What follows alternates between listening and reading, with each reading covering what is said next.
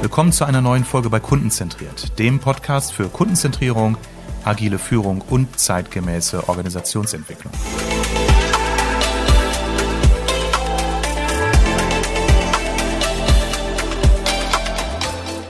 Heute freue ich mich ganz besonders, dass ich Gast sein darf bei Herrn Ansgar Heise vom Verlagshaus Heise in Hannover. Vielen Dank erstmal für die Einladung, Herr Heise.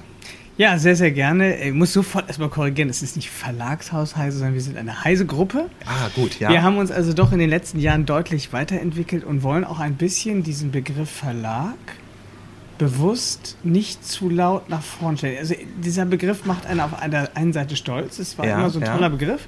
Auf der anderen Seite ist er eben ein bisschen verbunden mit Print und Staub. Mhm, Und auch vielleicht Attitüde. Ja. Und genau das wollen wir nicht. Wir wollen nicht Attitüde, wir wollen auch nicht Staub, wir wollen modern, wir wollen nach vorne. Ja, also damit sprechen Sie ja schon gleich ein ganz wichtiges Thema an. Die Verlagsbranche ist ja seit Jahren oder Jahrzehnten, kann man schon mal sagen, im Umbruch, in der Entwicklung, Digitalisierung.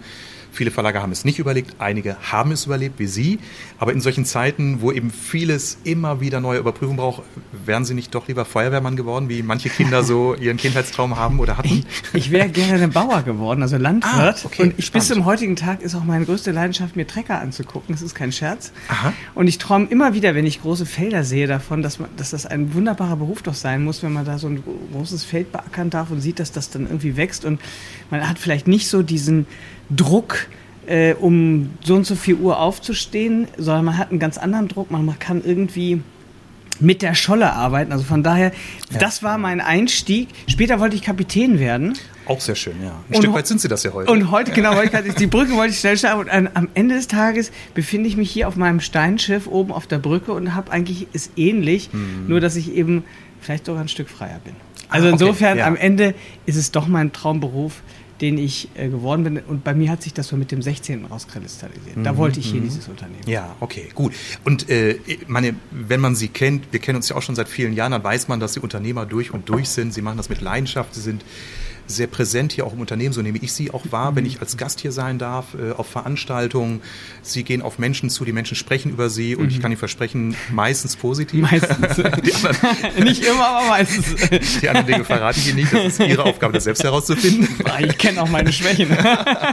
Ja, wir haben ja auch schon gemeinsam in Workshops äh, gearbeitet und äh, uns sehr offen ausgetauscht. Geduld ist Äh, nicht meine Ja, ja, Schlüsselkernkompetenz. das ist ja auch die Frage, ob man, ob Geduld immer die wichtigste Tugend ist an der Führungskraft. Äh, sicherlich haben Sie eines bewiesen, die letzten äh, Jahre, auch wie ich äh, Sie kennengelernt habe, eben einen starken Wandel von einem Verlag, jetzt darf ich den Begriff noch einmal Mhm. Ja, wenn, äh, äh, nennen, zu einem Medienunternehmen mit sehr vielen auch inzwischen digitalen Produkten, Mhm. mit Events. Also Sie sind ja ein, ein, ein, ein, äh, ja, ein Gesellschafter verschiedener Unternehmen, Gut, die meisten kennen sie sicherlich aus dem Bereich CT-Zeitschriften oder aus dem klassischen Telefonbuchgeschäft. Das sind so die Dinge, die viele mit Heise in Verbindung bringen. Aber sie haben ja auch eine SEO-Agentur. Sie haben Geizhals, äh, und Unternehmen, die Radio und Radio, Radio auch, Ja, Radio also auch, sind Radio ja- 21 zum Beispiel, sind wir daran beteiligt. Also schon, natürlich klar.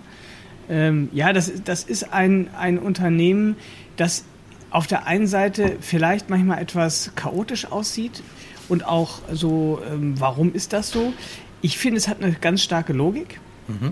Wir haben äh, verstanden, dass wir uns unabhängig machen müssen, gerade als Mittelständler ähm, und eben nicht so äh, streamline ein Business ganz weit nach vorne und äh, alles andere interessiert uns nicht, sondern bewusst zu verteilen, um auch sicherzustellen, dass wenn mal eine Sache nicht so gut läuft, die anderen besser laufen. Und das hat uns ehrlich gesagt auch gut getan auf dem Weg zur Digitalisierung. Man könnte eigentlich sagen, der Grundstein war das Zeitschriftengeschäft. Das ist zwar auch ein Printgeschäft, aber wir haben ja eben über die, den neuesten Scheiß, den heißen Scheiß im IT-Bereich äh, geschrieben. Da muss ich sagen, das hat ja mein Vater großartig gelöst, dass er diesen mutigen Schritt gegangen ist und damit einen Wandel eingesetzt hat bei uns, sich eben zu lösen aus der Eingliedrigkeit und wir sind dann mehrgliedrig geworden. Heute haben wir drei starke Säulen.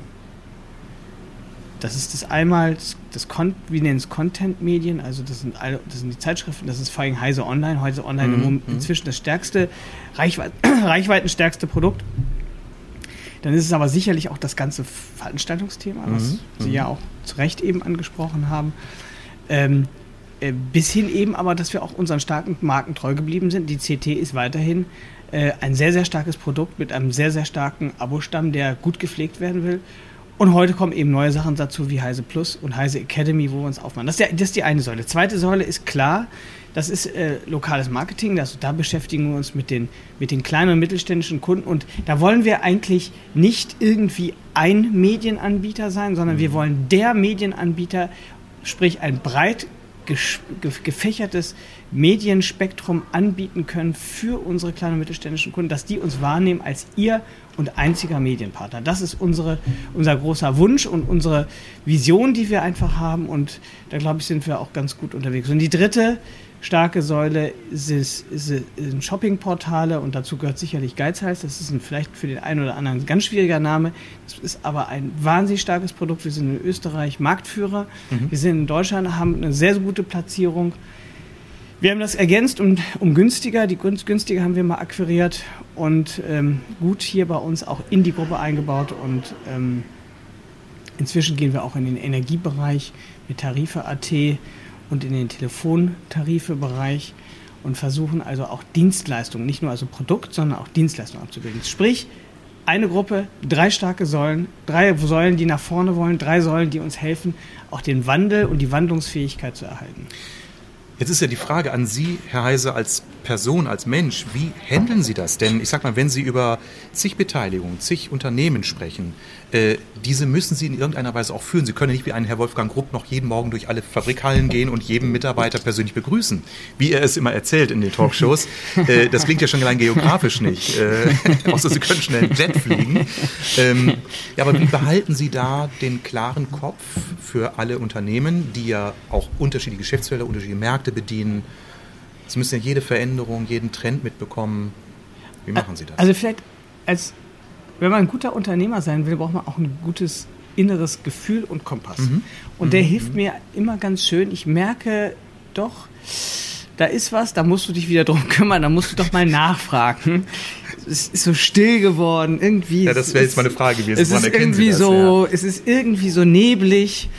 Da ist was äh, oder ist irgendwie so, die Leute ducken sich, da muss man dann mal offen, äh, offen drauf werden. Also ganz wichtig ist Menschenkenntnis und Gefühl für die Situation und Kenntnis über das Unternehmen. Das zweite mhm. ist mhm. sicherlich ganz platt Zahlenverständnis. Mhm. Zahlen ist, die, ist ja eine abstrakte Darstellung des Unternehmens. Ich sage immer, meine Bilanz ist, meine, ist meine, mein Zeugnis. Mhm. Ja. Und ich gucke mir sehr genau meine Zahlen an, täglich, stündlich, immer wieder. Bin ganz glücklich, dass wir gute Tools haben, die das mhm. ermöglichen. Und dann ein Top-Führungskreis, mhm. auf den man sich verlassen kann, kein Heer von Söldnern, die heute hier sind und morgen dort, sondern Partner, Freunde, die mit einem gemeinsam was reißen wollen und durch dick und dünn gehen, dem man auch was anvertrauen kann und auch, auch mal eine Schwäche zugeben kann oder auch mal auch ehrlich sagen kann, das habe ich nicht verstanden, wieso mhm. ist das mhm. so? Man muss nicht der Allwissende sein, sondern auch der Suchende sein. Man kann auch mhm. durchaus mal schwankend sein, wenn am Ende dann eine gute Entscheidung herauskommt. Also das sind so meine drei Führungsprinzipien und dann ehrlich gesagt ein ganz offenes Ohr für, für, die, für, für das gesamte Team im Haus hier, für diese fantastischen Menschen, auf die man einfach mal zugehen kann und dann sieht man mal einen oder eine, die, die, der geht es nicht so gut, das, das merkt man irgendwie, dann fragt man mal und kommt auch ins Gespräch und findet auch vieles so heraus. Für mich ist die wichtigste Kommunikationsanlage hier bei uns unsere Kantine. Die hilft mir nämlich ja. ungemein. Ja, ja. Äh, äh, genau an das Bild muss ich auch denken. Ich bin ja äh, schon oft hier Gast gewesen und habe dann auch äh, den einen oder anderen Tag schon mal ihre Currywurst hier genießen dürfen. die, die, die, über Landesgrenzen hinaus berühmte Currywurst. Ähm, und ich habe sie auch wahrgenommen als jemand, der auf der einen Seite geliebt und manchmal auch gefürchtet wird für sein Zahlenverständnis. Sie sind ja auch jemand, der auf jemanden zugeht und sagt, wie sieht es denn aus im Objekt A? Ja, genau. Und sie wollen dann auch Zahlen die wissen. Antwort jetzt haben. Ja. Und ähm, auf der anderen Seite sind sie jemand, der mit allen Menschen im Gespräch ist. Jeder spricht sie auch an. Also ja. Äh, das äh, finde ich, also dass es menschelt auf der einen Seite und trotzdem die Zahlen und Ziele im Fokus stehen, das ist ja kein Widerspruch. Nee. Also ich empfinde uns wirklich als Familie. Mhm. Das ist so. Mhm. Und in der Familie ist man ja nicht immer lieb Kind, Mhm. Das wär, ja. ist ja gekünstelt. Das ist auch so ein bisschen, manchmal kritisiere ich das in manchen Unternehmen, da soll alles immer so schön sein. Das mhm. ist nicht richtig. Es gibt auch Konflikte, es gibt auch Spannungen, aber man, und die kann man auch mal ansprechen. Und man kann auch mal ganz ehrlich sagen, was einem nicht gefallen hat. Und man muss nicht immer über vor allem Rücksicht und Angst und oh Gott, oh Gott, nee.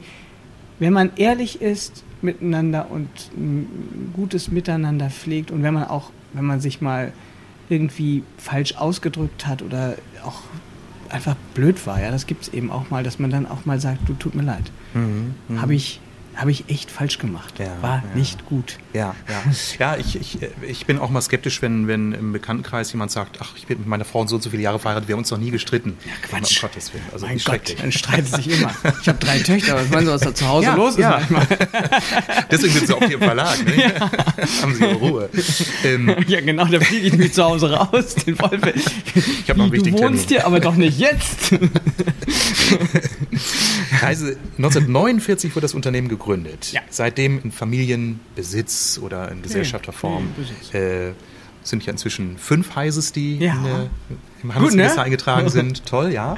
Ähm, wollen Ihre Töchter das oder hatten die keine Wahl? Oder bekamen die Gesellschaftsanteile nee, zur Konfirmation geschenkt? Nee, ich habe die, ich hab die wirklich gefragt. Spannende also, Frage. Ja, ja, das ist eine sehr spannende Frage. Ich sage das mal andersrum.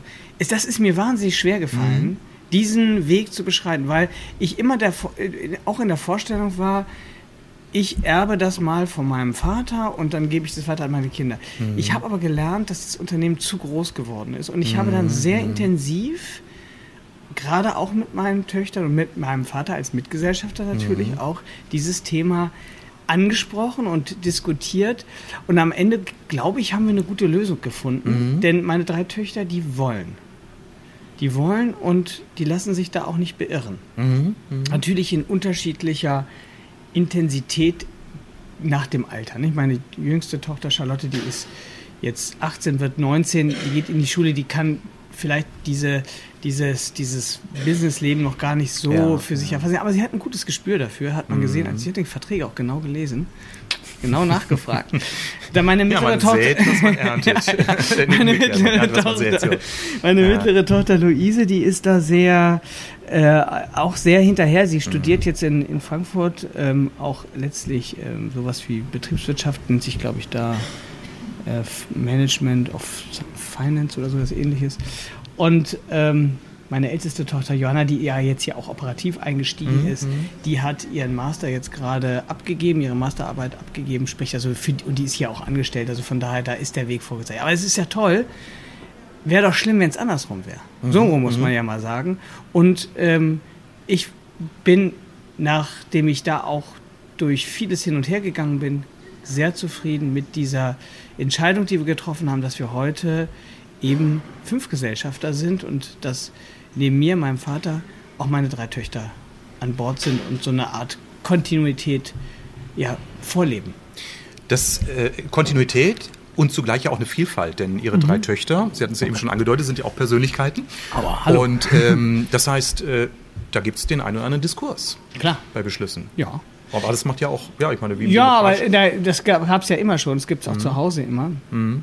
Äh, und äh, es macht mir sehr viel Spaß. Also ich, äh, Johanna ist jetzt ja wirklich hier eingestiegen, hat ja auch so eine vielleicht neue Klangfarbe äh, hier und da mhm. eingebracht. Mhm. Dieses ganze Thema LinkedIn, das kommt ja nicht von mir, bin mhm. ich mal mhm. ganz ehrlich. Da hat meine Tochter Johanna so, ich dachte, gesagt. Sie hatten die Erleuchtung gemacht. naja, ich hatte vielleicht, ich habe das Verständnis vielleicht entwickelt. Ja, aber für ja. das, man muss ja immer, wenn man etwas tut, auch überzeugt werden mhm. vom Tun. Mhm. Und mich hat das dann sehr überzeugt, gerade auch, dass Johanna mir erklärt hat, du musst diese Socials einfach viel ernster nehmen, denn mhm. wir mhm. kommunizieren darüber und tu was. Und da habe ich gesagt, ja, wie soll ich es denn machen? Und dann haben wir wunderbar uns darüber ausgetauscht und das macht mir inzwischen viel Spaß. Das merkt man. Das also ich verfolge das ja auch. Bei Heise. Sehr ja, gut. ich finde das klasse. Also sie sind, sie sind ja, ich meine, sie sind ja nie medienscheu gewesen. Aber ich finde, es klingt, egal wer am Ende den Text schreibt, das Foto macht oder es dann bei LinkedIn einstellt, es klingt und wirkt auf jeden Fall authentisch. Ist das ist ja wichtig. So soll es auch ähm, sein. Also es trägt ihre Handschrift. Das ist ja das Entscheidende. Sie sind sichtbar und äh, damit kommen wir gleich zu einem anderen Thema, nämlich äh, Employer Branding, Arbeitgeber ich kann mich noch erinnern, in meiner jungen Zeit, ich bin dann auch nicht mehr äh, gehören nicht mehr zu den jungen Menschen. Wie?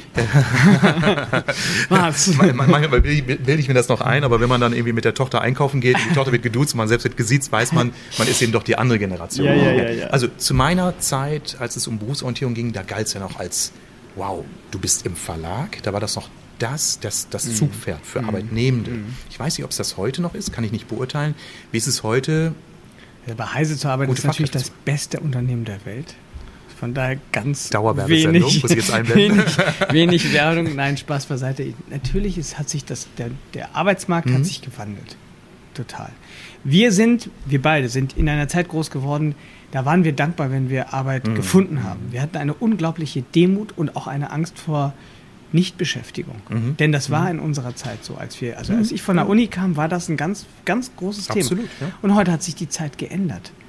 Ob sie sich nachhaltig so ändert, da würde ich mal ein Fragezeichen dran machen. Aber wir sind als Unternehmen natürlich aufgefordert, auch das Neue für uns zu erkunden und aufzunehmen. Und Employer Branding, also das Verständnis, dass man als Arbeitgeber auch eine Marke ist, das muss man verinnerlichen. Und das muss man dann auch leben. Und wir versuchen uns daran zu tasten. Wir sind sicherlich noch längst nicht so, dass wir sagen, wir sind da gut und perfekt. Mhm. Aber wir haben uns aufgemacht wir haben das auch verbunden mit dem ganzen Thema Markengestaltung.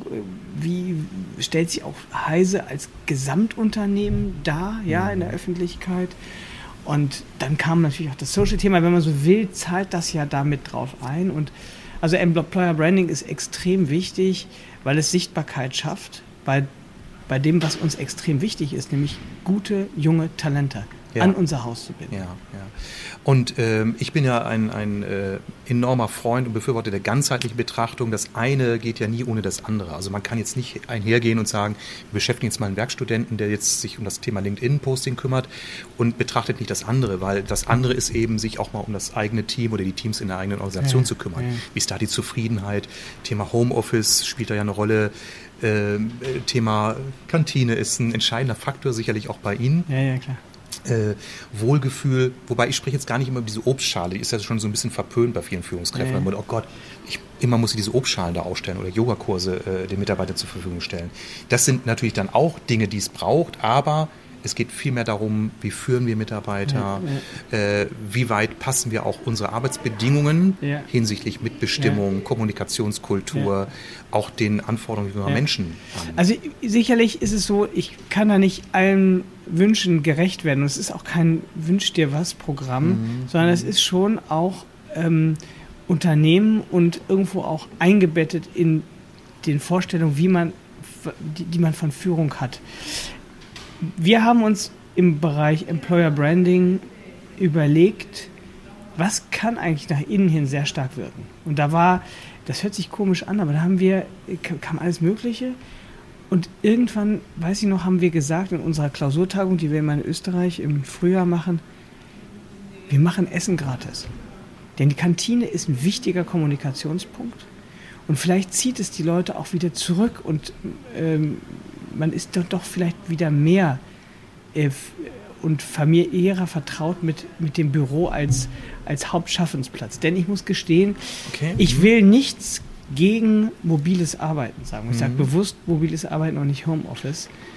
Ähm, ich möchte aber auf der anderen Seite schon betonen, dass gerade Unternehmen im Wandel den Austausch, auch den persönlichen Austausch in einem direkten, ungezwungenen Gespräch ohne Timetable benötigen. Mhm. Und mhm. wenn man so will, Kantine hat das Potenzial dazu.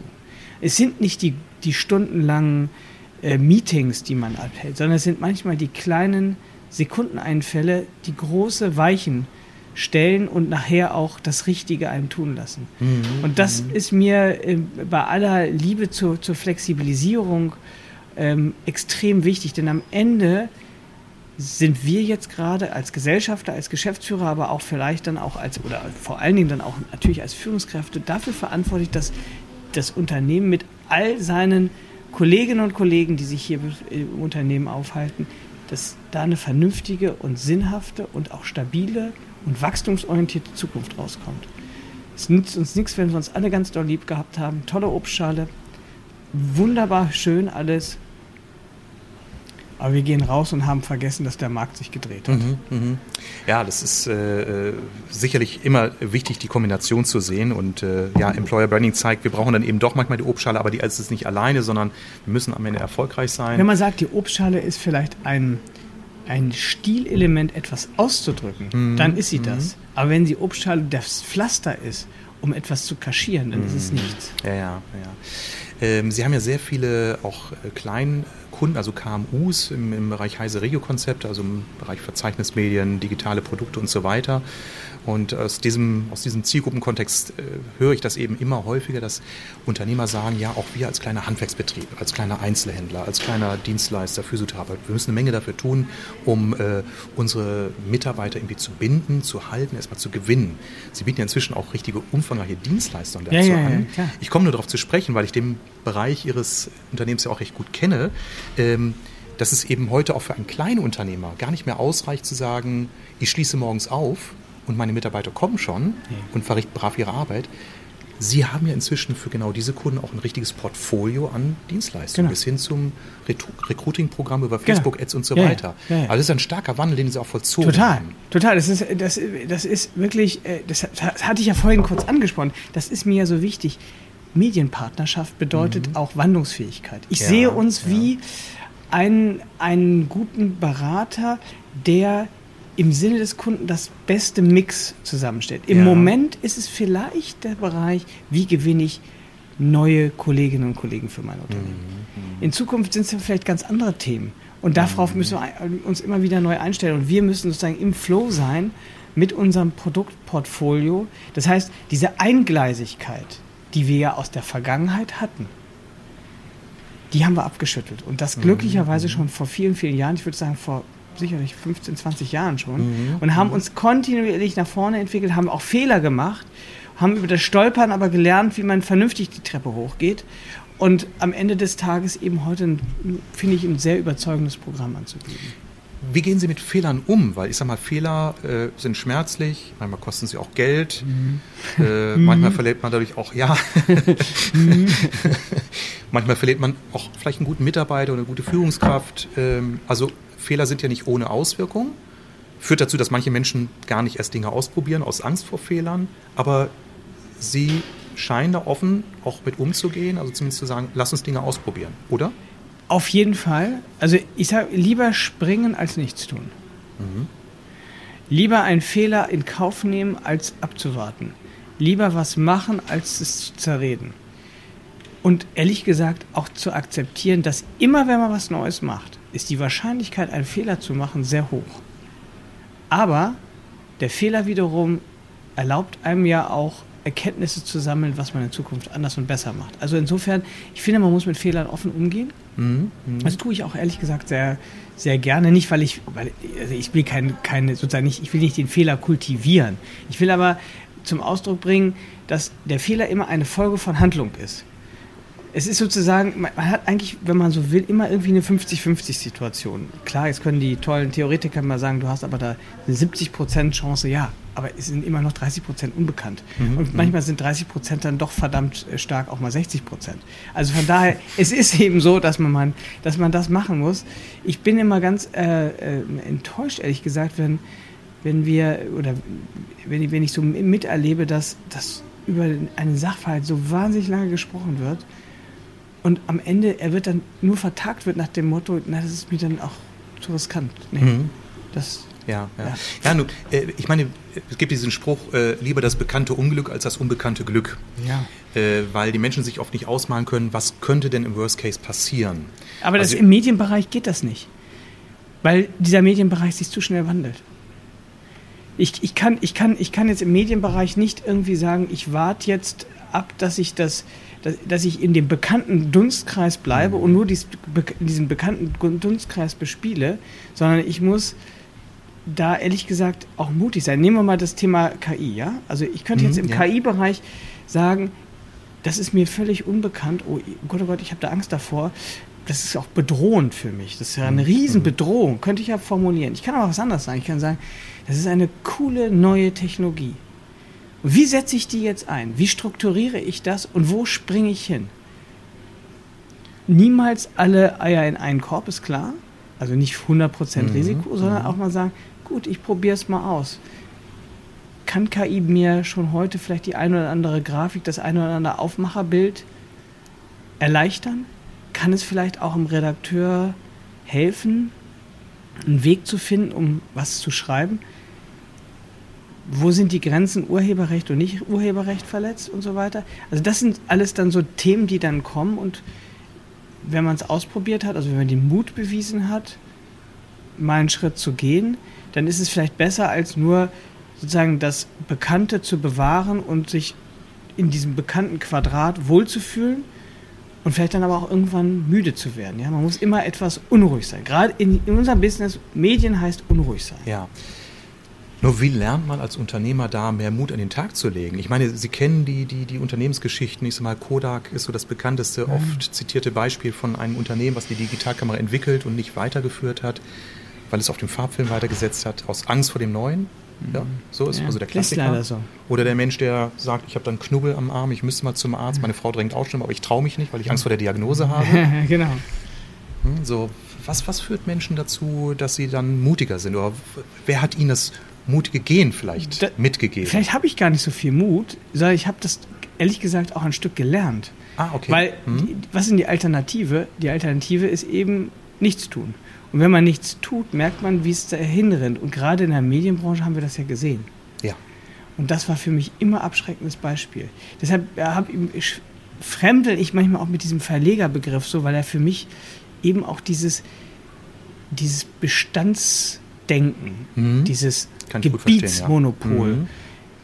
Für mich so der Zeitungsverleger mit Zigarre. Ich möchte keinen Zeitungsverleger irgendwie angreifen. Das ist ein ganz mhm. wunderbarer mhm. Mensch. Ich habe ganz tolle Freunde da. Na, aber einfach so als Bild, ja, der sich, der sagt, das ist, ich bin doch hier in der Stadt mhm. derjenige. Mhm. Und das stimmt nicht. Dann kommt ein Disruptor und haut einen weg. Und was kannst du da machen? Du kannst mutig sein. Ja. Entweder mutig ja, oder einschlafen. Ja, sehr cool. Äh, Jetzt kam ja vor einigen Jahren eine, eine große einschneidende Situation für uns alle weltweit, die Pandemie.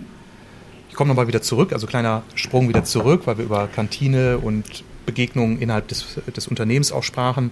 Die Pandemie hat ja ganze Menge verändert bei uns Menschen. Mhm. Also nicht, ich spreche jetzt gar nicht mal von denjenigen, die wirklich gesundheitlich und familiär extrem stark betroffen mhm. waren, ich denke an meine eigene Tochter, die ihr Baby in Deutschland bekommen hat, der leibliche Vater in den USA war und nicht kommen durfte. Das sind so Geschichten, wo man sagt, Mensch, das zerreißt einem so ein bisschen das Herz. Inzwischen leben sie glücklich zusammen. Okay. Ähm, ein Glück. Also Happy End. Das ist ja noch eine der besseren der traurigen Geschichten aus ja, der Pandemie. Ja, ja. Ich spreche jetzt aber mal wieder im Unternehmenskontext davon, Homeoffice-Situationen, die Menschen waren völlig überfordert anfänglich, sicherlich manchmal technologisch, auch organisatorisch. Die Mutter, die zu Hause mit zwei Töchtern saß, alleinerziehend, damit einmal für Heise die Daten eingeben musste, die VPN-Leitung stand nicht. Ich weiß nicht, gab es solche Szenarien Klar, wahrscheinlich bei Ihnen auch. Ne? Rumpelig ohne Ende. Ja. ja, dieses Thema Corona und Pandemie, wenn man heute zurückdenkt, und wir wissen ja alle, die Frontscheibe ist größer als der Rückspiegel, dann weiß man manchmal gar nicht so ganz genau. Dann weiß man manchmal schon gar nicht mehr so ganz genau. Äh, war das alles wirklich so? Ich hatte gerade neulich so ein Gespräch, da ging es um irgendwas, der sagte, ja, das war doch, das war doch gar nicht so. Und er sagt, doch, das war so. Mhm. Das war so. Wir konnten nicht in Restaurants gehen. Also wir blenden es ja auch schnell wieder aus. Mhm, ja. Also von daher, für mich ist eigentlich auch das Thema Corona abgehakt. Aber die Frage war ja so ein bisschen, was für Veränderungen hat es eigentlich ausgelöst ja, in ja. so einem Unternehmen? Es hat uns gelehrt, dass wir sehr viel flexibler sein können und sehr viel digitaler auch arbeiten können. Mhm. Das ist eigentlich das mhm. größte Learning, was wir was wir erfahren haben, dass das wunderbar auch funktioniert. Jetzt aber bekanntermaßen, und ich komme nochmal wieder zu meiner mobilen Arbeitsskepsis, immer nur in einem gewissen Rahmen und in einem gewissen Zeitfenster. Irgendwann müssen die Leute zurück.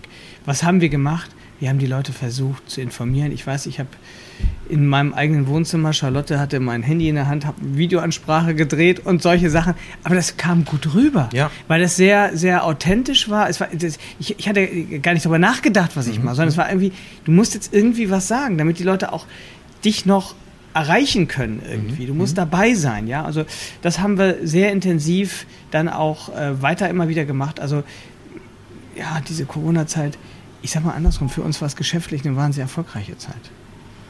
Ja, also das, das will ich gar nicht so laut sagen, aber das gehört zur Ehrlichkeit auch dazu. Es war für uns eine sehr erfolgreiche Zeit, gerade bei den Preisvergleichern, weil wenn die Geschäfte zu sind, sucht man im Internet. Das ist normal. Da kann man sich das Absolut. ausmalen, was das, ja. Ja, ja. Was das bedeutet. Ähm, natürlich hatten wir auch, auch Riesensorge. Ich weiß noch so am Anfang, was machen wir? Dürfen wir zu unseren Kunden noch fahren? Es hat sich ja dann glücklicherweise auch dann irgendwo entspannt.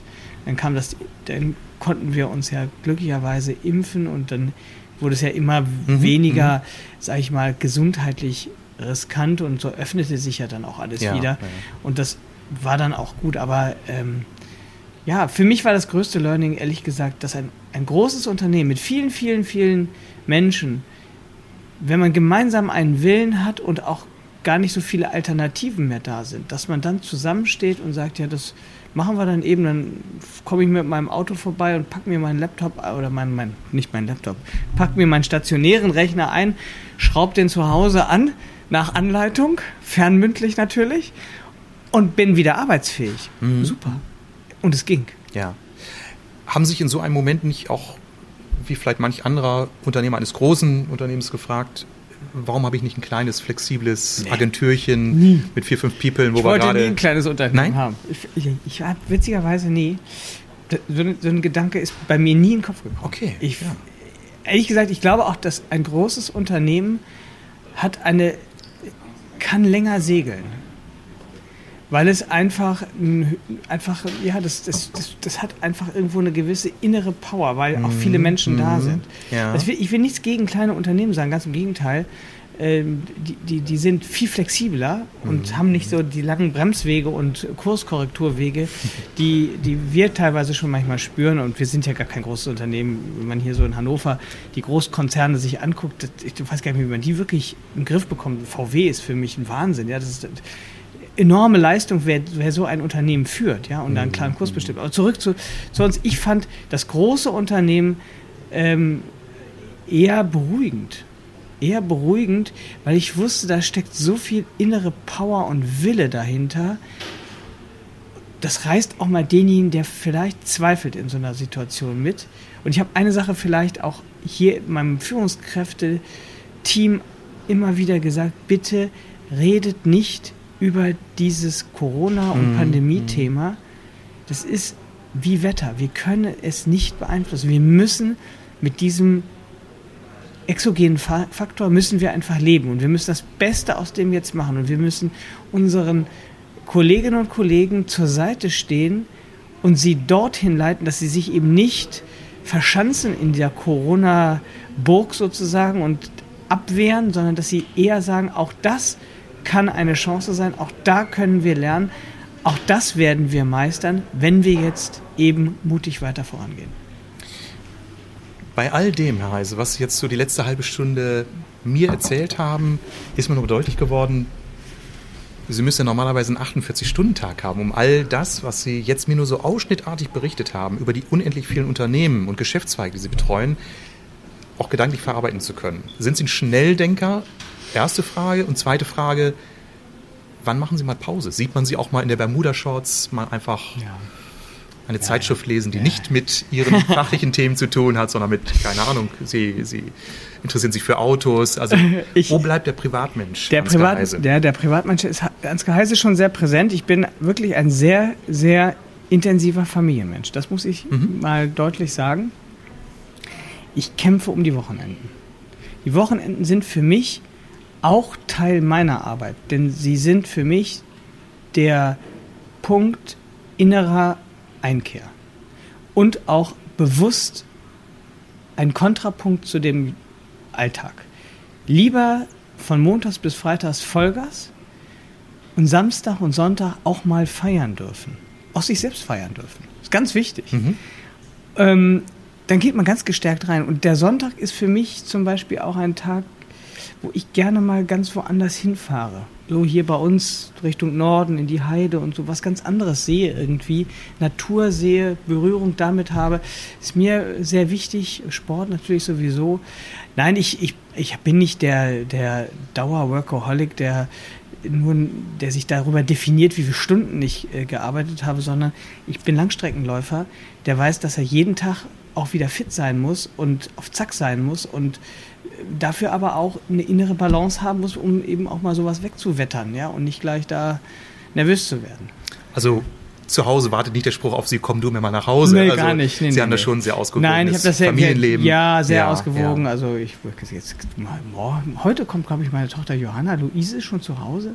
Am Samstag äh, feiern wir Einweihungsfeier von einem von einer Querdurchfahrtsscheune, die wir aufgebaut haben. Also Ah, das ist schön. in, in, meiner, in meinem Privatleben nicht nur historische Fahrzeuge und Autos allgemeiner Natur, sondern auch sehr viel ähm, spezielle Immobilien. Wir haben sehr viel Freude an Aufbau von Fachwerkgebäuden Mhm. gefunden. Ah, ja. Mhm. Das ist sehr, sehr nachhaltig im Übrigen, finde Ja, ich ganz ja. faszinierend. Also wir, es ist ja letztlich Verwendung von altem Holz und Mhm. alten Steinen und wir haben gerade mal etwas aufgebaut, das ist ganz wunderbar geworden. Konnten wir einfach so mal machen, das war klasse. Können Sie dann auch einfach mal da sitzen und genießen Ja. oder haben Sie schon die nächste Idee? ja, aber die, die, die innere Unruhe ist furchtbar. Ah, okay. Die innere Unruhe ist furchtbar und, äh, und wer zufrieden ist, hatte ich ja schon vorhin gesagt, der macht irgendwie auch was falsch, weil wir, wir müssen immer ein Stück Unzufriedenheit mit uns rumtragen. Mhm. Dann wird uns bewusst, was wir besser machen können. Ja. So zurück zu sagen, oh, ich will jetzt ganz stressfrei. Nee, ich weiß gar nicht, was Stress ist. Ich weiß auch nicht, was nicht Stress ist. Ich Mhm. weiß Mhm. nur, was es heißt, irgendwie was zu bewegen und auch Freude dabei zu haben. Sehr schön. Herr Heise, ich sage ganz herzlichen Dank für diese tollen Insights von Ihnen, gerade Sie, die Sie sehr stark beschäftigt sind und äh, wünsche, was ich ganz untypisch äh, mache, Ihnen einfach einen schönen Feierabend. Dankeschön, herzlichen Dank. Danke sehr. Prima.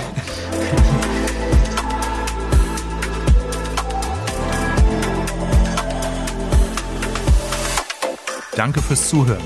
Empfehle meinen Podcast gern weiter und schreib mir, wenn du Fragen zu meinen Themen hast.